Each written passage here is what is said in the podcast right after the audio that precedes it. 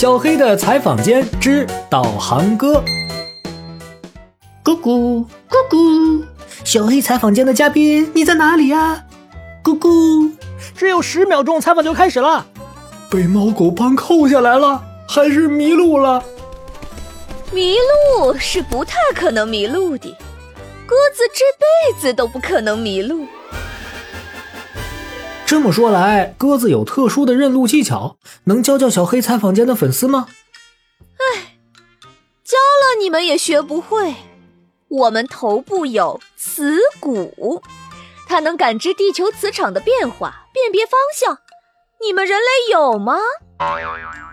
呃，那个，呃，地球磁场，呃啊啊！我听小七说过，啊，地球是一个巨大的磁体嘛，所有具有磁性的物体都会受它影响。呃，指南针就是根据这个原理发明的，难怪鸽子不迷路。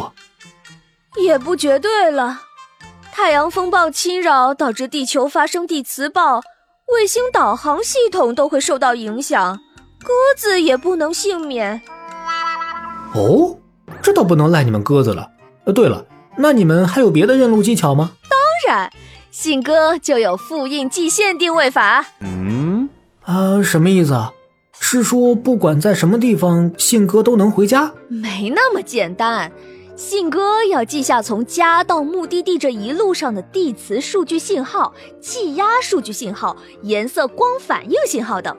然后借助这些信息在我们身体里留下的印记，判断方向，飞归返航，也称为飞返逆行。哦，现在物流发达，不需要鸽子送信了，我们的认路本领可没落下。